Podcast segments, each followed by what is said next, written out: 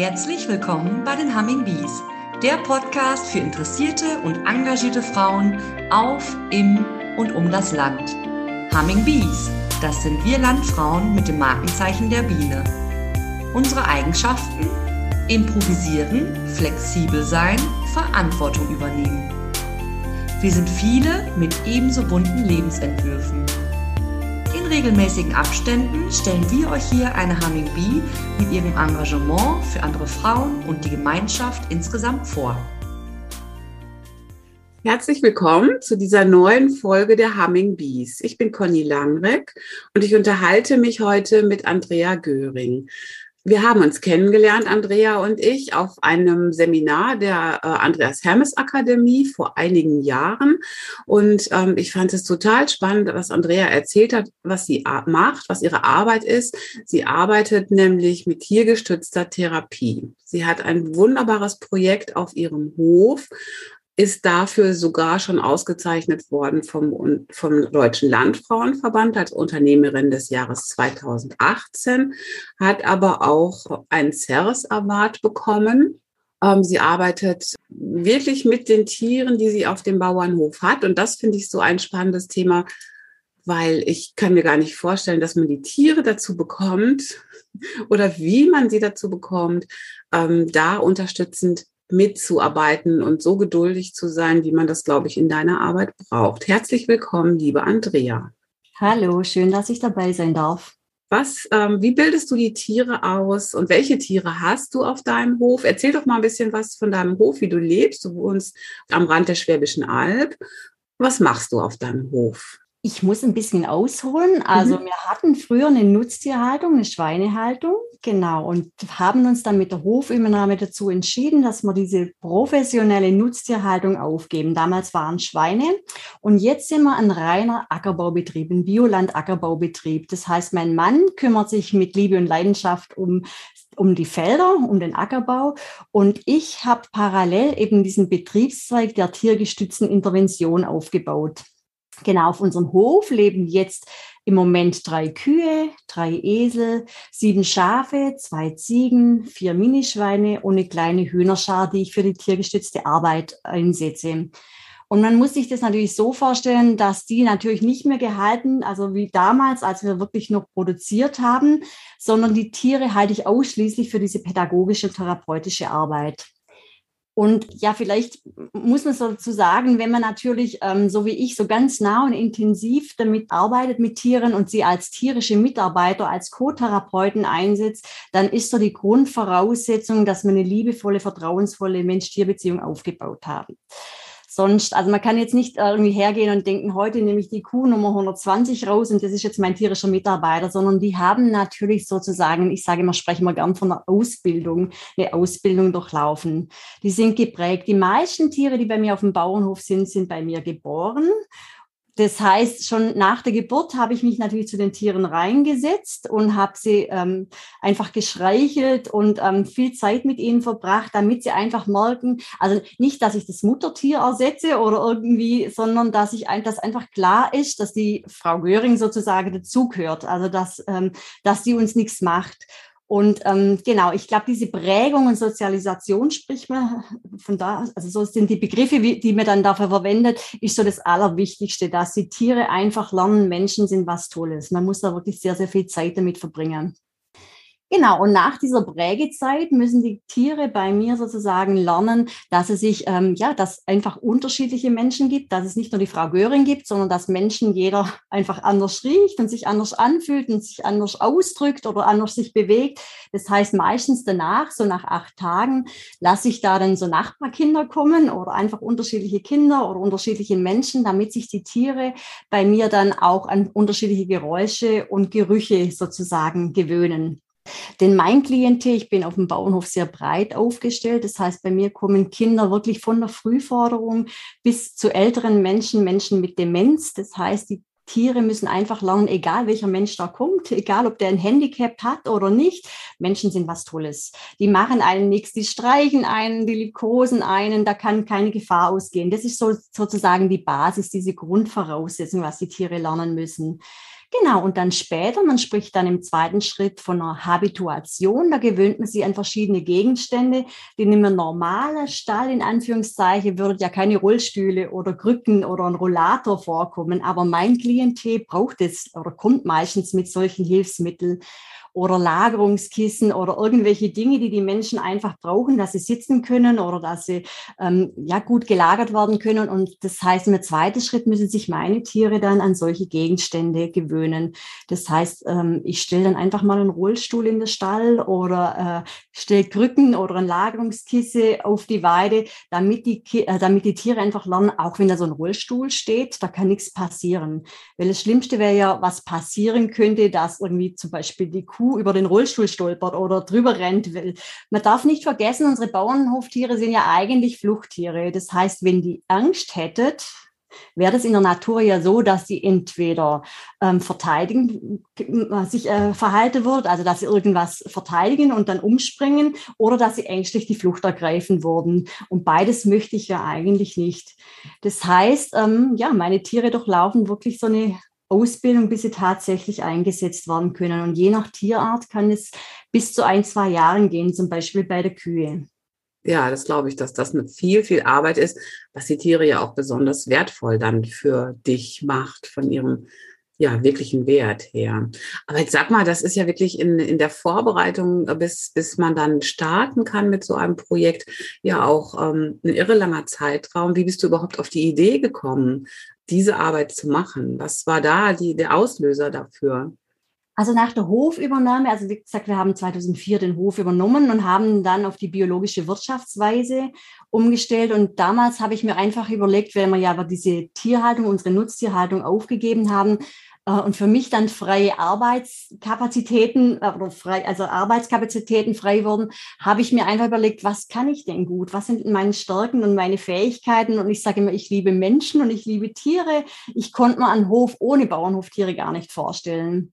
Ich habe dann 2004, weil ich, wie gesagt, freie Zeit hatte, in, in Anführungszeichen, hatte natürlich auch kleine Kinder, aber trotzdem als Bäuerin möchte man ja immer irgendwas tun und möchte seinen Wirkungsbereich, habe ich mir überlegt, ich würde gern den Hof öffnen und würde einfach Kinder gern einladen, damit sie wieder lernen, wie unsere Lebensmittel produziert werden. So war eigentlich unser Start.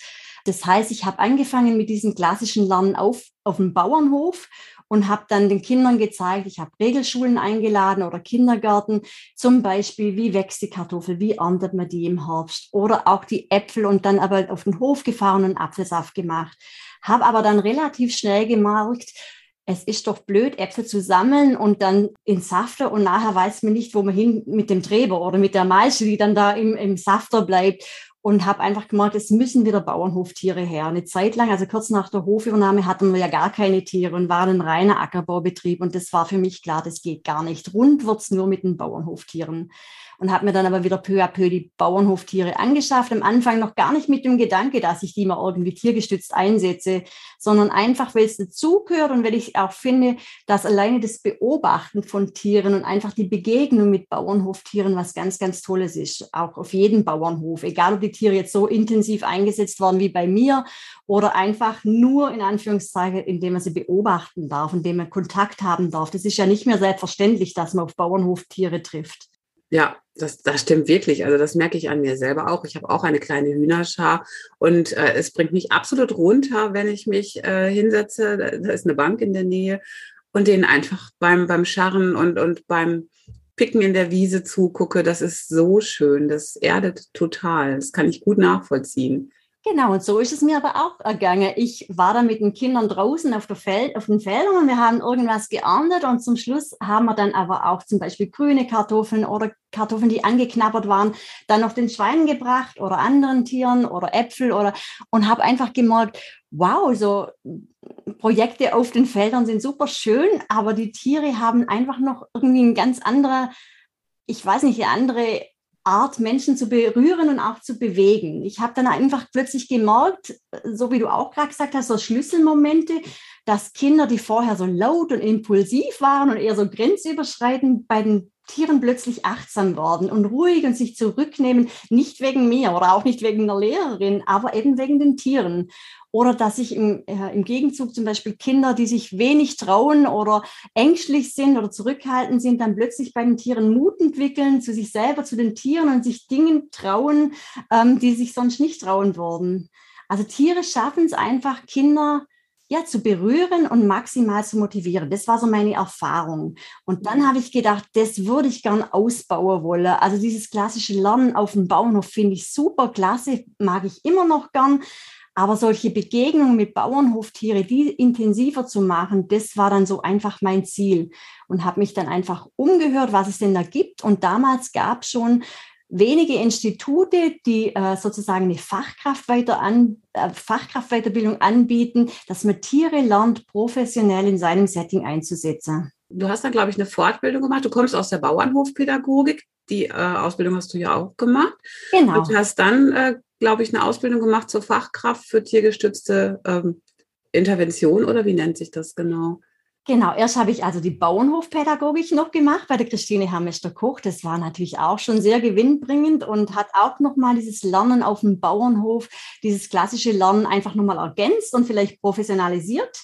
Und dann habe ich aber gemerkt, wenn ich wirklich, wenn mein, also meine, äh, mein Ziel ist, die Tiere richtig einzusetzen oder gezielter einzusetzen und das noch professioneller zu machen, dann braucht es nochmal eine ganz besondere Weiterbildung. Und habe dann tatsächlich die Weiterbildung gemacht, das nennt sich Fachkraft äh, für tiergestützte Intervention. Und tiergestützte Intervention ist sozusagen der Überbegriff über alle tiergestützte Arbeit weil ich möchte es auch einfach nochmal betonen, ich bin ja vom Grundberuf einfach Bäuerin, ich bin Agrartechnikerin. Das heißt, ich kann nicht einfach sagen, ich mache tiergestützte Therapie oder Pädagogik, weil mir der Grundberuf fehlt, sondern in, äh, Intervention darf man immer sagen, weil es der Überbegriff ist, aber eigentlich spreche ich ungern von Therapie, weil Therapie möchte ich doch nicht, dass es einfach die Therapeuten machen. Genau, ich habe zwar immer, wenn ich arbeite ja jetzt mit Einrichtungen zusammen, da kommt der Therapeut und Pädagoge ist dabei oder kommt mit, aber trotzdem re rede ich eher so von tiergestützter Forderung. Aber ich glaube, da wird es dann ja spannend, weil du hast ganz viel ähm, Input äh, selber gegeben und hast ganz viel investiert in das, was du machen möchtest. Aber wie kann es dann gelingen, die Menschen auf den Hof zu bekommen, vor allem die Menschen, die du auch gerne haben möchtest? Und vor allen Dingen, wer bezahlt das? Das ist ja, glaube ich, dann auch wirklich ein ganz großer Knackpunkt, dass du deine Arbeit natürlich auch bezahlt haben musst. Also bei mir war das tatsächlich einfache Entwicklung. Also ich habe einfach viel auf dem Weg geschenkt bekommen. Durch das, dass ich angefangen habe mit diesem klassischen Lernen auf dem Bauernhof, hatte ich den Fuß natürlich schon an, den, an der Tür von verschiedenen Einrichtungen. Denn bei mir am Anfang waren es tatsächlich Regelschulen und Kindergärten, die gekommen sind, aber sehr, sehr schnell bin ich so in die Sonderpädagogik gerutscht und auch die Klassen aus, von behinderten Einrichtungen haben mich dann gefragt, ob sie nicht kommen können, ob ich da einen Unterschied mache. Und natürlich mache ich keinen Unterschied. Bei mir darf kommen jeder mit oder ohne Handicap, also gar keine Frage. Und deshalb habe ich eigentlich, ich musste mich gar nicht so sehr um Klientel irgendwie kümmern, sondern die waren schon durch das Angebot, das ich, mit dem ich begonnen habe, waren die sozusagen schon ähm, bei mir äh, auf dem Bauernhof. Genau. Ich musste, natürlich Marketing ist immer ein Thema, aber ich hatte es da ein bisschen einfacher, weil ich aber schon den Fuß an der Türe hatte bei der Sonderschul- oder sonderschulischen Einrichtungen ist halt das Schöne, die sind nicht so gebunden an, äh, an Lehrplan oder da geht es jetzt nicht nur darum, äh, also die, die, die Regelschulen oder Regelkindergarten, die haben ja einen Lehrplan, den sie erfüllen müssen und was abgearbeitet werden muss, die sind ja immer nur einmal, ich komme ein bis zweimal im Jahr, aber bei der sonderpädagogischen Einrichtungen war das schon klar oder sehr schnell klar, dass die, ähm, dass man da Kooperationsverträge macht, dass die wöchentlich kommen, und das ist natürlich was ganz, ganz Tolles. Wenn Kinder, wenn man Kinder wöchentlich begleiten darf, dann kann man richtig eine Beziehung aufbauen.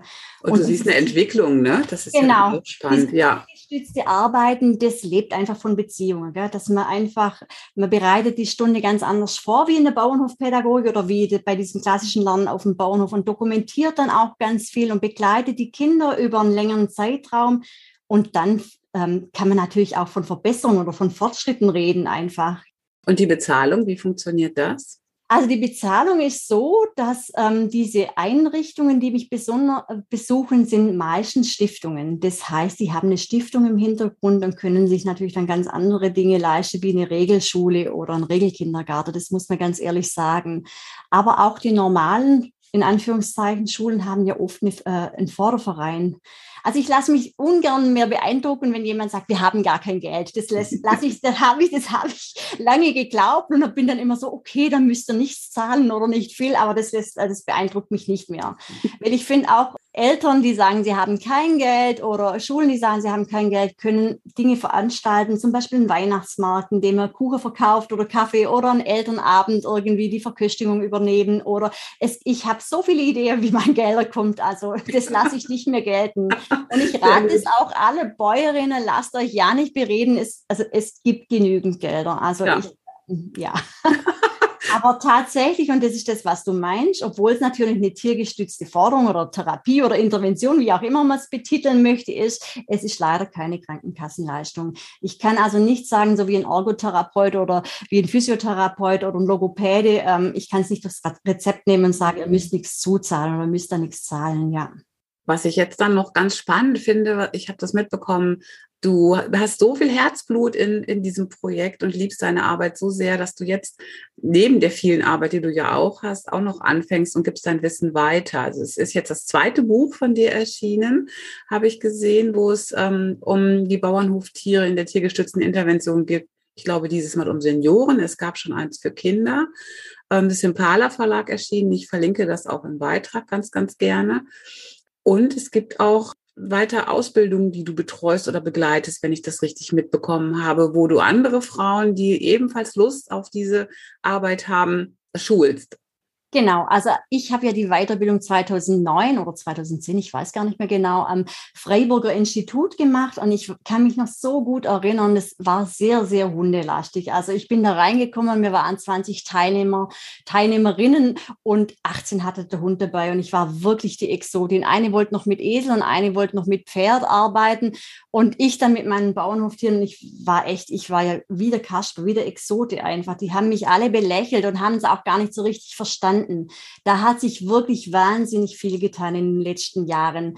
Also ich habe wirklich diese ganzen Inhalte, diese ganzen Inputs, die ich von dieser Weiterbildung bekommen habe, und es war wirklich toll und viel, habe ich sozusagen umgewandelt auf meine Bauernhoftiere. Wie könnte ich es bei meinen Bauernhoftieren anwenden? Wie kann ich die ausbinden?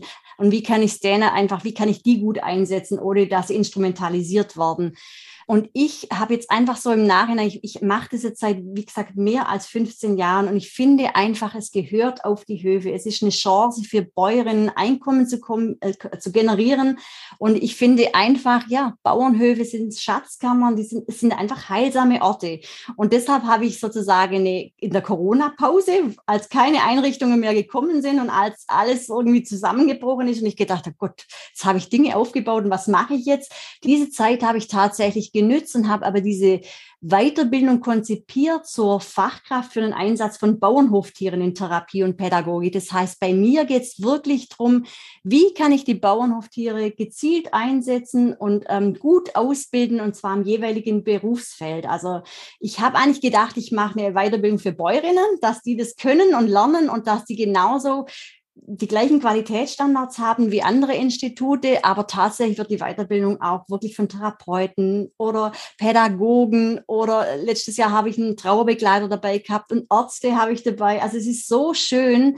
Und wie gesagt, wir lernen einfach, wie man Bauernhoftiere gezielt einsetzt. Und ich bin so erstaunt, wie gut es angenommen wird. Und das gibt mir auch so Hoffnung und so Mut, dass man auch wieder sensibilisiert wird über die Fähigkeiten und Stärken von unseren Bauernhoftieren, dass es nicht nur Nutztiere sind, sondern dass die einfach klasse sind. Und ja, also ich sehe da einfach so eine Chance für die Bäuerinnen, weil ich immer denke, wir können nicht zukünftig immer nur über Tierhaltung oder über, über die Anzahl der Hektar uns weiterbilden. Also ich, ich finde einfach, ähm, ja, nicht immer nur wachsen oder weichen, sondern vielleicht auch auf der Höhe schauen, wie können wir denn unseren Hof vielleicht umgestalten, dass wir trotzdem Gelder generieren und für uns weitergehen kann. Ja. Ja, sehr, sehr spannend. Ähm, ich verlinke auch deine Webseite unter diesem Beitrag. Ähm, wer da wirklich, weil ich kann mir sehr gut vorstellen, dass der eine oder andere, der diesen Podcast hört, da total interessiert ist, der kann ganz gerne bei dir dann einfach gucken und ähm, Kontakt zu dir aufnehmen. Aber meine letzte Frage an dich ist, wenn du einen Wunsch frei hättest, wenn du dir jetzt irgendwas wünschen dürftest heute hier, was wäre das? Also ich würde mir wünschen, und deshalb habe ich auch diese Weiterbildung konzipiert und deshalb habe ich auch die Bücher geschrieben, dass es ganz viele Multiplikatoren gibt, dass es ganz viel Nachahmer gibt. Also dieses tiergestützte Arbeiten, das ist nicht Andrea Göring, sondern das gehört in die Welt eigentlich. Eigentlich sollten das ganz, ganz viele Höfe anbauen und auch äh, Anbieter und auch ganz viele Einrichtungen mit Bauernhoftieren arbeiten. Weil auch so, also ja, ich finde einfach, wenn wir viele wären, dann hätte es eine ganz andere Lobby, wird auch nicht immer als Streichelzoo heruntergewürdigt worden. Und vielleicht hätte man dann auch eine Chance irgendwann, dass es eine Kassenleistung wird. Weil wenn ich bei der Kasse anklopfe, dann sagen die immer, es fehlen wissenschaftliche Studien und die Beweislage, dass es auch wirklich diese Wirkung hat, von der ich dann immer berichte und ähm, dass es auch wirklich Mensch und Tier gut tut. Und wenn wir viele wären, dann könnten wir ganz andere Dinge bewegen. Also ich finde einfach, es gehört in die Welt und ich, ich, also wenn das Deutschland, also wenn man die Deutschlandkarte anguckt und wenn da ganz, ganz viele Höfe wären, wo ein Punkt drauf ist, dass es tiergestützte Arbeit anbieten, dann wäre es so das wäre das, was ich gerne mir wünschen würde. Ja, das ähm, glaube ich, das ist auch wirklich ein richtig guter Wunsch. Und da arbeiten wir ein Stück dran mit diesem Podcast, in dem wir dein tolles Projekt äh, in die Welt bringen. Für alle, die das hören und sich vielleicht demnächst bei dir melden werden. Danke, liebe Andrea, für dieses schöne Gespräch. Vielen, vielen Dank, sehr gerne. Danke für die Chance. Ich sehe das auch als kleines Putzelteil, aber diese tiergestützte Arbeit in die Welt zu tragen. Danke für diese Chance. Sehr gerne. Bis bald. Dankeschön. Wir freuen uns sehr, wenn ihr wieder reinhört bei den Humming Bees, der Podcast für engagierte Frauen. Wenn ihr mehr über die Aktivitäten der Landfrauen wissen wollt, informiert euch auf der Homepage des Westfälisch-Lippischen Landfrauenverbandes unter www.wllv.de.